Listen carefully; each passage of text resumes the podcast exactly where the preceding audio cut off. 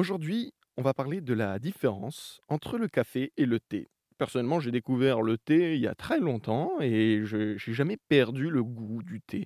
Voilà, le thé, c'est quand même quelque chose d'assez incroyable. On peut le prendre le matin, c'est pas agressif, c'est c'est pas stressant, c'est revigorant. Et qui de mieux pour en parler que François-Xavier Delmas, fondateur du Palais des Thés et chercheur de thé. Bonjour François-Xavier Delmas.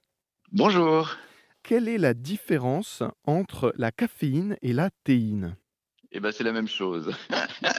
c'est la même chose, mais elle n'agit pas de la même manière. Alors, ce qu'il faut savoir, c'est que le café euh, est considéré comme un excitant, alors que le thé est rangé dans la catégorie des stimulants. Parce qu'il se trouve que dans le thé, vous avez aussi des tanins, et que les tanins viennent euh, s'enrober autour de la molécule euh, qui s'appelle la caféine. Et, et cet enrobage en fait des tanins va faire que la caféine va avoir beaucoup de mal à aller dans le sang et va mettre beaucoup plus de temps, elle va y aller plus longtemps et beaucoup plus lentement.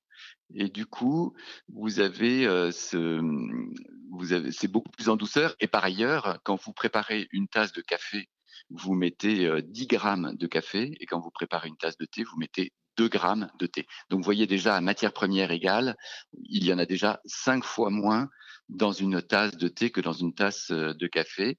Et encore une fois, cette caféine du thé va aller très lentement dans le, dans le, dans le sang et du coup, le thé est là pour euh, être un stimulant intellectuel et il a beaucoup été utilisé dans le passé, notamment dans, dans ces monastères chinois, parce qu'il était considéré comme, euh, comme aidant à la concentration, à donner les idées claires et à permettre l'apprentissage des connaissances. Merci beaucoup François-Xavier Delmas. Merci à vous. J'étais avec François-Xavier Delmas qui nous a parlé de la différence entre le thé et le café.